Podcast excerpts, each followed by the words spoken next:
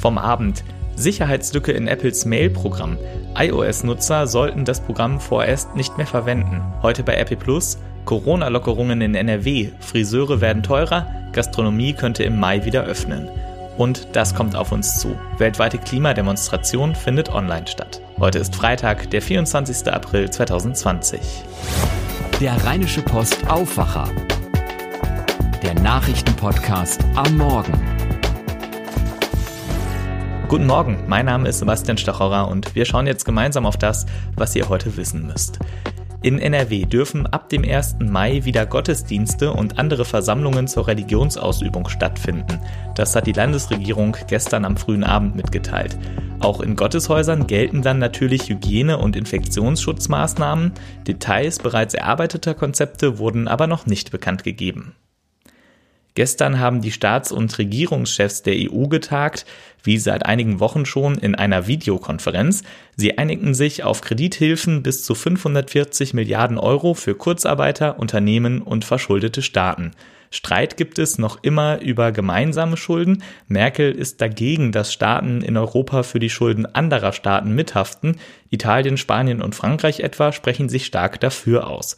Nun soll EU-Kommissionspräsidentin Ursula von der Leyen vermitteln. Sie setzt dabei auf den EU-Haushalt, über den gerade verhandelt wird. Gestern durften bzw. mussten zum ersten Mal seit Mitte März wieder einige Schülerinnen und Schüler in ihre Schulen. Konkret, wer in diesem Jahr Abitur macht, durfte freiwillig in den Unterricht, die Abschlussklassen, also etwa die zehnten Klassen, mussten wieder in die Schule. Unsere Chefkorrespondentin für Landespolitik, Kirsten Bialdiga, hat sich damit beschäftigt. Kirsten, wie ist der erste Schultag denn gelaufen? Um ein ganz umfassendes Bild zu haben, ist es noch zu früh, aber alles, was man hört, ist, dass es sehr, sehr unterschiedlich gelaufen ist. In einigen Schulen hat es ganz gut geklappt mit der Einhaltung der Abstands- und Hygieneregeln in anderen Schulen weniger. Also es gab auch Schulen, in denen äh, noch nicht mal genug Hygienespender da waren. Was hast du aus den Schulen gehört, wie die Maßnahmen etwa zum Abstand halten praktisch umgesetzt wurden? Ja, die äh, mussten sehr improvisieren. Also der, der übliche Weg war wohl, dass man äh, die Klassen aufgeteilt hat, beziehungsweise die Abiturjahrgänge. Ähm, manchmal, also in einigen Klassen sind ja bis zu 30 oder noch mehr Kinder. Die wurden dann auf äh, vier oder fünf Klassenzimmer aufgeteilt, für die dann aber ein Lehrer weiterhin zuständig ist. Also der Lehrer springt von einem Klassenzimmer ins andere und erzählt dann fünfmal dasselbe. Es gibt sehr viel Kritik an der Öffnung der Schulen in NRW. Was war da gestern zu hören? Ja, die Kritik ähm, bezieht sich eben darauf, äh, der, der Kernpunkt der Kritik ist aber, und das äh, ist ja auch das Entscheidende, dass der Gesundheitsschutz nicht eingehalten werden kann. Es ist eben trotz aller Vorsichtsmaßnahmen kaum möglich, dafür zu sorgen, dass die Abstandsregeln in jedem Moment eingehalten werden. Die Schulflure sind zum Teil zu eng. Ähm, die Pausen sind auch nicht so, dass da in jeder Minute ähm, jemand kontrollieren kann, ob das alles so eingehalten wird, wie das vorgeschrieben ist. Und äh, das klappt in manchen Schulen besser, in anderen weniger. Das hängt natürlich auch immer sehr stark davon ab, wie viele Schüler jetzt auf einen Schlag gekommen sind. Das sind in den Berufskollegs meist mehr als in den Gymnasien, wo es eben im Moment noch nur um den Abi-Jahrgang geht. Also das ist wirklich sehr, sehr ernst zu nehmen und die Schulministerin nimmt es auch ernst. Ich habe mit ihr gesprochen. Sie will sich ein ganz genaues Bild verschaffen und äh, sammelt jetzt alle Informationen, um dann genau nachzuschauen, wo noch äh, Verbesserungsbedarf besteht. Aber an den Abiturprüfungen hält NRW weiter fest. Ja, das ist äh, das Ziel. Das war ja auch der Beschluss der Kultusministerkonferenz äh, dass jedes Land Abiturprüfungen durchführen soll. Und ähm, das darauf basiert eben dann auch die gegenseitige Anerkennung der Prüfung. Vielen Dank, Kirsten Bialdiga. Schlechte Nachrichten für alle, die Apple-Geräte nutzen, genauer das Mail-Programm von Apple auf dem iPhone und iPad. In den USA haben Computerexperten gravierende Sicherheitslücken gefunden. Auch das Bundesamt für Sicherheit in der Informationstechnik sozusagen die deutsche IT-Behörde, warnt, dass diese Schwachstellen Hackern, Zitat, potenziell das Lesen, Verändern und Löschen von E-Mails erlaube. Momentan rät die Firma ZecOps, die das Problem entdeckt hatte, auf die Nutzung der Mail-App zu verzichten. Der größte Teil der Rückholaktion für deutsche Touristen ist geschafft. In den letzten Wochen hat die Bundesregierung aus allen Ecken der Welt Flüge organisiert. Gestern kam die letzte Maschine aus Südafrika an. Uli Reitinger berichtet für die Deutsche Presseagentur, kurz DPA. Uli, sind damit denn jetzt alle Deutschen wieder zu Hause, die im Ausland festsaßen?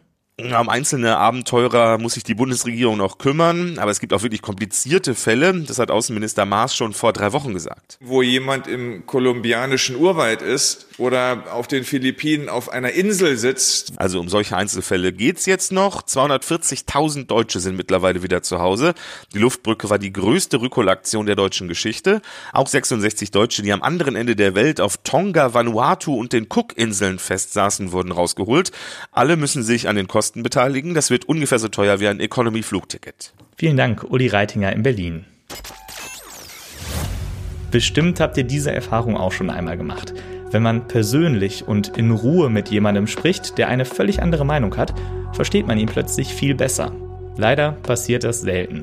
Wenn wir mit Leuten zusammentreffen, die anders ticken, dann meistens im Internet, auf Facebook oder Twitter. Und nach einer kurzen verbalen Schlacht trennt man sich dann gleich wieder. Lust auf ein kleines soziales Experiment? Zusammen mit der Wochenzeitung Die Zeit wollen wir von der LP euch mit jemandem zusammenbringen, der anders ist als ihr. Macht mit bei der Neuauflage von Deutschland spricht. Wir stellen euch sieben Fragen zur Corona-Krise und drei Fragen zu euch. Anschließend sucht dann der Algorithmus einen, naja, möglichst unpassenden Gesprächspartner, mit dem ihr euch verabreden könnt. Idealerweise findet die Unterhaltung am 10. Mai um 15 Uhr statt. Wenn ihr mitmachen wollt, besucht rp-online.de-deutschland spricht. Da gibt es alle Infos. Damit zu dem, was ihr heute bei RP Plus lest. NRW lockert immer mehr Einschränkungen. Der neueste Vorschlag, Restaurants und Hotels sollen ab dem 4. Mai wieder öffnen können. Das plant NRW-Wirtschaftsminister Andreas Pinkwart von der FDP zusammen mit seinen Amtskollegen aus anderen Ländern.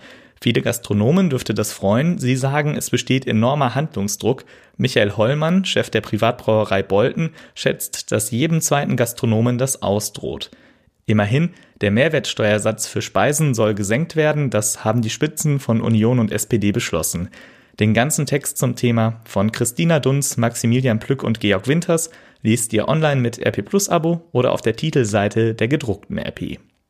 Was schon feststeht, in zehn Tagen, also am 4. Mai, dürfen die Friseursalons in NRW wieder öffnen. Endlich werden viele denken, die sich in den letzten Wochen nicht getraut haben, selbst Hand anzulegen. Sechs Wochen lang werden die Friseurläden dann geschlossen gewesen sein und schon jetzt sind viele Terminkalender bis in den Juni hinein gut gefüllt, schreibt Christian Kanzorra. Es wird sich aber einiges ändern beim Friseurbesuch. Die Berufsgenossenschaft für Gesundheitsdienst und Wohlfahrtspflege hat jüngst über verpflichtende Schutzmaßnahmen für die Branche informiert. Demnach wird es vorerst keine Trockenhaarschnitte mehr geben. Friseure müssen die Haare aller Kunden obligatorisch waschen. Eine Leistung, die sie auch bezahlen müssen.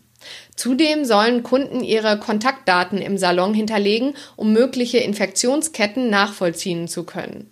Außerdem wird es keine Wartebereiche mehr geben und Atemmasken sind auch für Kunden Pflicht. Eintritt gewähren die Salons nur, wenn zuvor telefonisch ein Termin vereinbart wurde.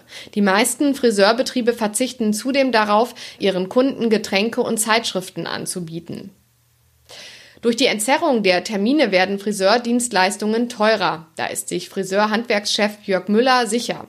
Er persönlich geht davon aus, dass die Kosten um mindestens drei Euro pro Haarschnitt steigen werden. Er sagt, das ist eine harte Zeit für Friseure. Das war die Stimme von Christina Hövelhans. Sie hat den Text Friseure erhöhen wegen Corona die Preise als Audioartikel eingesprochen. Die Audioartikel sind ein Angebot für unsere RP Plus Abonnenten. Jeden Tag wählen wir fünf der besten Texte aus und lesen sie für euch ein. Mehr dazu erfahrt ihr unter rp-online.de-audioartikel. Habt ihr schon eine Maske? Ab Montag gilt in NRW die Maskenpflicht beim Einkaufen und im öffentlichen Personennahverkehr. Wolfram Götz und Tim Kronner beantworten die wichtigsten Fragen rund um das Thema, etwa welche Schutzmasken es gibt und wie man die eigene Maske am besten säubert. Selbstgenähte Masken beispielsweise sollte man regelmäßig waschen, bei 60 Grad mit Vollwaschmittel. Alternativ könnt ihr eure Masken auch mit einem heißen Bügeleisen bügeln oder in den warmen Ofen legen, sofern das Material das verträgt. Alles zum Thema Masken lest ihr im Panorama der gedruckten RP und jederzeit online bei RP+. Fortuna-Fans wissen, der 5. Mai ist ein besonderer Tag. Fortuna Düsseldorf hat Geburtstag. In diesem Jahr wird der Verein 125 Jahre alt. Das muss gefeiert werden und in der Rheinischen Post gibt es dazu heute dann auch schon mal ein Geschenk für alle Fans. In den Lokalausgaben für Düsseldorf, Meerbusch und den Kreis Mettmann findet ihr heute kostenlos ein exklusives Panini-Sammelalbum. 44 Seiten voller Fortuna-Geschichte, die ihr mit 282 Stickern füllen könnt die größten Momente des Traditionsvereins rund um seine Spieler, Trainer und Fans. Von den Gründervätern des Vereins bis zu den Spielern des aktuellen Kaders, von den Meisterhelden 1933 bis zu den Höhepunkten in den Pokalspielen. Stickerboxen gibt es im RP-Shop und wer woanders wohnt, aber trotzdem mitmachen will, der kann dort auch das Album bestellen. Viel Spaß beim Sammeln und Tauschen. Und welche Neuigkeiten es in Düsseldorf gibt, das weiß Philipp Klees aus den Antenne Düsseldorf Nachrichten. Guten Morgen, Philipp. Schönen guten Morgen, Sebastian. Es gibt äh, viele Branchen hier in Düsseldorf, die aktuell sehr zu kämpfen haben. Ganz besonders hart trifft es weiter die Gastronomie. Mit einer ganz außergewöhnlichen Demo machen die Wirte und Restaurantbesitzer heute hier in Düsseldorf auf ihre Lage aufmerksam. Wir haben dann auch noch aktuelle Corona-Zahlen vom Gesundheitsamt bekommen, berichten auch über das gespannte Warten bei der Fortuna vor dem möglichen Liga-Neustart und ein Thema abseits von Corona. Es gibt jetzt einen ersten Überblick, wie viele Wohnungen in Düsseldorf leer stehen. Ab nächster Woche müssen wir alle in Bussen und Bahnen und beim Einkaufen eine Schutzmaske tragen. Dadurch sollen wir uns in der Corona-Krise besser vor Infektionen schützen. Besonders gefährdet sind in dieser Zeit unter anderem ältere Menschen. Deswegen verteilt die Stadt ab heute 50.000 Hygienekits gezielt an Senioren.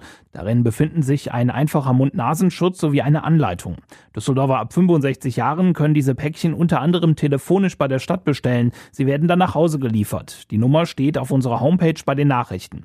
Morgen wird die Stadt diese Masken außerdem an zentralen Orten an Senioren verteilen, sagt aber im Vorfeld nicht genau wo, um Menschenansammlungen zu vermeiden. Das Coronavirus ist für drei weitere Menschen in Düsseldorf tödlich gewesen. Die Stadt hat einen Anstieg der Verstorbenen mit einer Infektion von 19 auf 22 gemeldet. 700 Erkrankte gelten als wieder gesund. Das sind 43 mehr als am Vortag. Gleichzeitig ist die Zahl der Neuinfizierten wieder nur ganz leicht um 10 auf 959 gestiegen. In den Kliniken ist die Lage weiter kaum verändert, Tendenz derzeit aber positiv. 58 Menschen liegen mit einer Corona-Infektion in einem Düsseldorfer Krankenhaus, davon 27 auf Intensivstationen. Wegen der Corona-Pandemie fürchten viele Gastronomen und Hoteliers in Düsseldorf um ihre Existenz. Der Deutsche Hotel- und Gaststättenverband fordert finanzielle Hilfen für die Branche. Deswegen wird heute demonstriert mit leeren Stühlen vor dem Rathaus. Dazu Thorsten Hellwig vom DEHOGA NRW.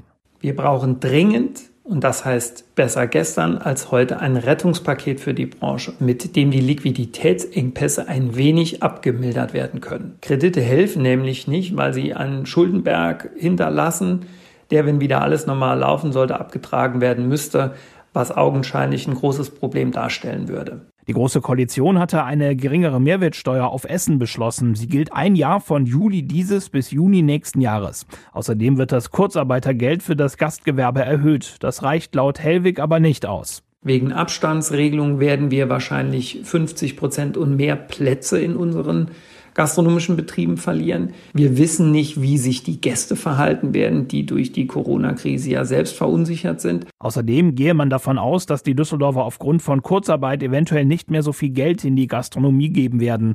Demnach lägen die Umsatzeinbußen der Gastronomie vielleicht nicht mehr bei 100 Prozent, aber noch bei 70 bis 80 Prozent. Deswegen reichten die Lockerungen alleine nicht aus, um die wirtschaftlichen Probleme in der Branche zu lösen, so Hellwig weiter. 470 Wohnungen in Düsseldorf sind zweckentfremdet. Das heißt, sie kommen nicht auf den normalen Mietmarkt. Das ist das Zwischenergebnis der Stadt zur Wohnraumschutzsatzung. Sie war vor etwa einem halben Jahr im Stadtrat beschlossen worden, unter anderem um Vermieter belangen zu können, die ihre Wohnungen lieber bei Portalen wie Airbnb anbieten. Von den 470 bisher entdeckten Wohnungen fallen allerdings nur rund 100 in diese Kategorie Kurzzeitvermietung. Ein großer Teil steht auch einfach leer. Der Zwischenbericht wird am Montag im Wohnungsausschuss genauer vorgestellt. Er zeigt, wie kleinteilig und aufwendig die Suche nach zweckentfremdeten Wohnungen ist. Auch die Fortuna wartet weiter mit Spannung auf einen Termin für den Bundesliga-Neustart. Auch mit welchem Spieltag es weitergehen könnte, ist nach rund sechs Wochen Liga-Unterbrechung unklar. Für die Fortuna ist das eine schwierige Situation, denn dem Verein fehlen wichtige Einnahmen. Die Infos hat Antenne Düsseldorf-Reporter Robert Jans. Gehaltsverzicht, Stundung und Kurzarbeit. Auch die Fortuna trifft die Corona-Krise hart. Fortunas Marketingvorstand Christian Koke hat am Abend in unserer Fortuna-Sendung 95 um 6 gesagt für jeden Bundesligisten eine kritische Situation gerade. Aber wir glauben auch daran, wenn wir unsere Maßnahmen, die wir uns vorgenommen haben, dass wir da ähm, dann gut aufgestellt sind. Die Fortuna hofft jetzt, dass viele Fans schnell ihre Dauerkarten verlängern. Frühbucher werden mit einem 10% Rabatt oder einem Gutschein für den Fanshop gelockt. Die Antenne Düsseldorf Nachrichten nicht nur rund um die Uhr im Radio, sondern jederzeit auch online auf antennedüsseldorf.de und zum Mitdiskutieren auf unserer Facebook-Seite. Vielen Dank, Philipp. Und das kommt heute auf uns zu. Heute findet der globale Klimastreik von Fridays for Future statt. Dem letzten Aufruf im September 2019 waren in vielen Städten in Deutschland tausende Menschen gefolgt. Heute findet die Demonstration online statt.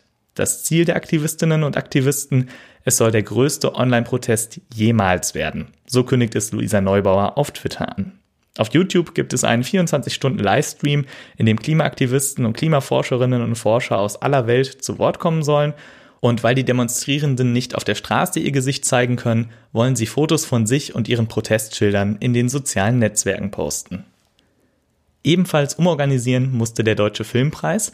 Blitzlichtgewitter, roter Teppich, das alles fällt aus. Stattdessen gibt es eine Fernsehshow und die Promis werden zugeschaltet. Das ist der Plan für die Verleihung des Deutschen Filmpreises heute Abend, mit dem die Veranstalter ein Hoffnungssignal in die Filmbranche senden wollen. Ronny Thorau berichtet für die dpa. Ronny, wie soll das heute Abend denn aussehen? Ja, das wird wieder eine dieser TV-Sendungen zu sehen ab 22.15 Uhr im ersten, wo Menschen mit Abstand zueinander in einem leeren Studio stehen und ganz wenige Hände klatschen. Trotzdem versucht man rauszuholen an Gala- und Promi-Stimmung, was nur geht. Also das Ganze findet in einer 2400 Quadratmeter großen Studiohalle statt. Ein DJ soll dabei sein, also offenbar Musik. Und Promis wie Anke Engelke, Charlie Hübner und Iris Berben, die sollen entweder im Studio vorbeikommen oder live zugeschaltet werden, um ihre Lobreden auf die Preisträger zu halten. Und auch zu weiteren Filmpromis will man einfach mal so ins Wohnzimmer schalten, vielleicht ja auch zu denen, die gewinnen. Dann sieht man ja vielleicht auch so ein bisschen Jubel. Rund drei Millionen Euro an Preisgeldern für neue Projekte werden mit dem Filmpreis verliehen. Immerhin etwas, wo gerade sonst nicht so viel Geld fließt in der Branche. Wer ist denn da nominiert heute Abend? Ja, der Film Berlin Alexanderplatz ist elfmal nominiert und Systemsprenger, der war ja für Deutschland im Oscar-Rennen letztes Mal, der ist neunmal nominiert. Und einen Preis sicher haben schon die Macher von Das perfekte Geheimnis. Die Komödie mit Elias Mbarek zum Beispiel, die wird als besucherstärkster Film ausgezeichnet. Das waren ja noch Zeiten. Millionen Besucher in Kinos. Vielen Dank, Ronny Thorau. Ach so, diese Sprachnachricht hier habe ich auch noch bekommen. Nachricht von Tobi. Hey ihr Lieben, das Coronavirus ist kein Spaß. Mehr als 180.000 Menschen sind inzwischen daran oder meinetwegen auch damit gestorben und trotzdem gibt es auch Grund zum Optimismus. Die Maßnahmen zur Eindämmung wirken, wir lernen jeden Tag mehr dazu, die Entwicklung von Medikamenten und Impfstoffen läuft. Und vielleicht haben wir nach dieser Pandemie wieder eine ganze Zeit lang Ruhe, denn nur ein ganz, ganz kleiner Bruchteil aller Viren ist überhaupt gefährlich für den Menschen, schreibt das Fachmagazin Nature. Insgesamt gibt es demnach auf der Erde 10 Nonillionen verschiedene Viren. Das wären 10 hoch 31 oder um es greifbar zu machen, genug, um auf jedem Stern im Universum 100 Millionen Viren abzuladen. Das muss ich einmal verarbeiten. Und damit zum Wetter für NRW. Heute Morgen begleiten uns noch einige Wolken, die verziehen sich aber im Laufe des Vormittags und dann bleibt es sonnig bei bis zu 23 Grad. Gegen Nachmittag kommt etwas Wind auf und nachts wird es immer noch frisch, es kühlt ab auf bis zu 4 Grad. Morgen wird es dann ähnlich, morgens dichte Wolkenfelder, später am Tag vorwiegend heiter. Es bleibt trocken bei 15 bis 19 Grad und nachts kühlt es auf Temperaturen um den Gefrierpunkt ab. Und auch am Sonntag bleibt es trocken und größtenteils heiter bei Temperaturen bis zu 20 Grad. Wir sind heute Abend mit einer neuen Ausgabe unseres Podcasts Coronavirus in NRW für euch da. Die bekommt ihr über den Feed des Aufwachers und am Montagmorgen gibt es dann eine neue Folge des Rheinischen Post Aufwachers. Das hier war die Episode vom 24. April 2020. Ich bin Sebastian Stochorer, bleibt gesund und macht's gut. Mehr bei uns im Netz www.rp-online.de